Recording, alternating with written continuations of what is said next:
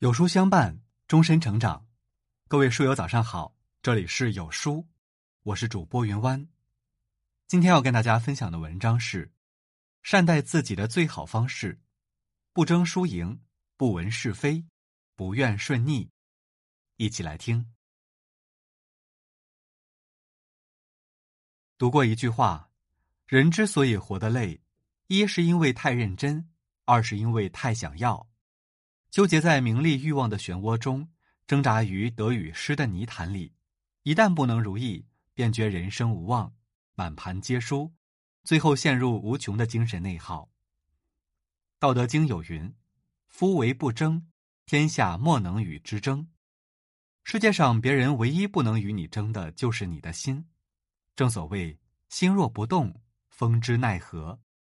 真正聪明的人，内心没有杂念。有自己的行为准则，人生之路更加从容惬意。不争是一种心态。古语云：“天之道，利而不害；圣人之道，畏而不争。”为人静而不争，才真正有智慧。人的欲望是无限的，很多人争来争去，却得不到好结果。不争是人生致敬。在尘埃落定中。麦奇土司为了考验两个儿子，就派两兄弟分别去领地边境看守粮仓。大少爷一心想要赢得土司的继承权，想表现，处处争强斗狠。他依仗着强兵和武器，处处树敌，企图用暴力和战争赢得胜利，却被诱入圈套而失败，粮食被抢走。而被称为傻子的二少爷，却并不像大哥那样与人相争，他选择开仓放粮。与其他领地的人进行商品交易，引得许多人来投奔，不仅为家里积攒了很多财富，还赢得了仁爱之名和边境的和平。人年龄渐长，终会发现，学会不争是一生的修行。想起一个故事，一个雪山探险队想要招募一批探险队员，最后一项是心理测试，通过者才能被最终录取。测试题目很简单。就是回答同一个问题：假设在你面前是一座高耸的山峰，可在你面前还有一个队员，他可能会第一个登顶，而你只能屈居第二，这时你会怎么办？几乎所有人的答案都是：当然要加快速度，赢得第一。可有一个人却说出了不同的答案，他竟然选择位居第二。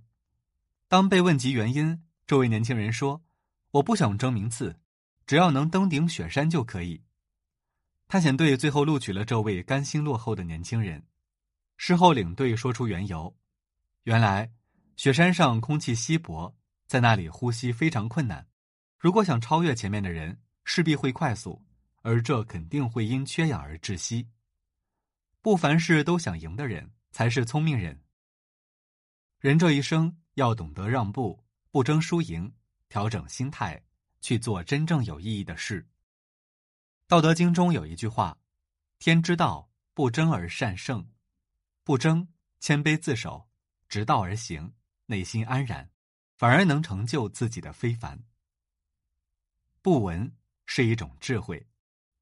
我们之所以不快乐，很多时候是无法掌控自己的心情，而被周围的人事纷扰影响。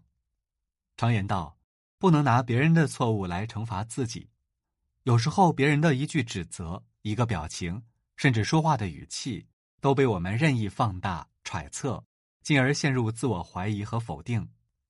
曾有一人总觉得有人说他的坏话很痛苦，不知道该怎么应对，去向智者请教。智者听完，手里拿着一把斧子，走出室外，把它扔向了天空的方向。斧子毫无疑问的掉到地面。智者问：“你看，天空叫疼了吗？”那人不解的问：“天空那么广阔，别说斧子了，恐怕没有任何东西可以伤及它，怎么会喊疼呢？”智者道：“正因为天空广阔，才没有什么能伤害到它。同样的道理，一个人的胸怀若像天空一样开阔宽容，别人又怎能伤害到他呢？很多时候，我们管不住他人的嘴，只能把握自己的心。心态好了，一切都无所谓。”刘德华曾在《开讲啦》里有一篇励志演讲，他讲到，一九八五年，他决定离开电视台，转去拍电影。有很多人跟他说：“刘德华，你这个选择太失败了。”但是他笑了笑，没有被那些不同声音所左右，而是遵从自己的内心，一直坚持走下去。结果，他拍了很多受到观众认可的电影，比如《法外情》《旺角卡门》《天若有情》等，事业蒸蒸日上。这时，又有一群人跑来说。你当年的选择太成功了，他听了还是微笑不语。他鼓励年轻人，成功的方法很多，不要听别人怎么说，也不要照搬别人的经历，每个人都有自己的路。喜欢他的人会称赞他事业成功、家庭幸福，不喜欢的人去批评他拍的片子很烂，还不懂得照顾家庭。这世上总有懂你的人，也总有不懂你的人，不闻是非。此心淡然是一种智慧，不怨是一种修养。心理学研究发现，你的生活百分之十取决于发生的事，百分之九十取决于你对事情的反应。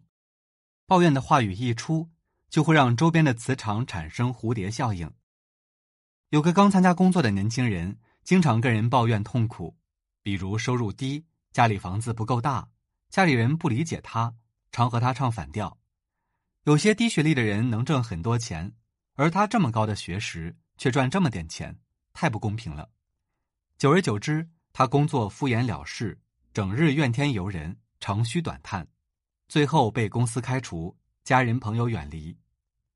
当你在不停抱怨时，你的身边就会被负能量缠绕，身边的人感受到消极，自然会离你远去。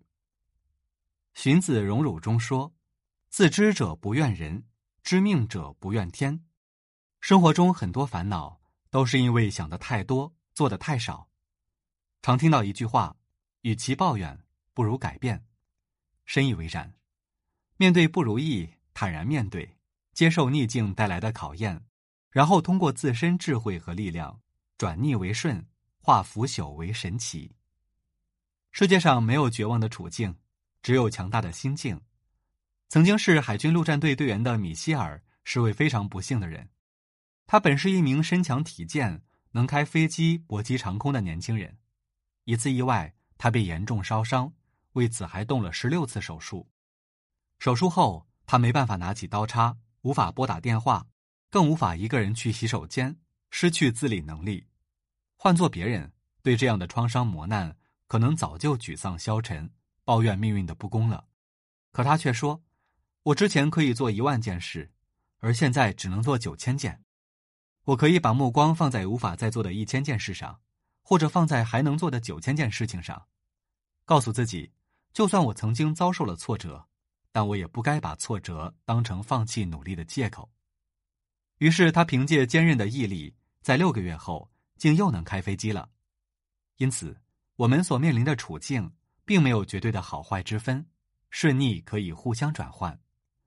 人生就是在抵挡风雨中逆流而上，最艰难的时刻，把它当做一次转折，换个角度思考，就会有不一样的收获。管住自己的心，做好自己的事，比只会胡思乱想强。不愿逆顺是一种修养。没有谁的人生是一帆风顺的，前行路上，每个人都难免会遇到命运的浮沉和悲欢。世俗的困境和牵绊，唯有坚守本心，不受环境的侵扰，摒弃杂念，才能迎来属于自己的精彩人生。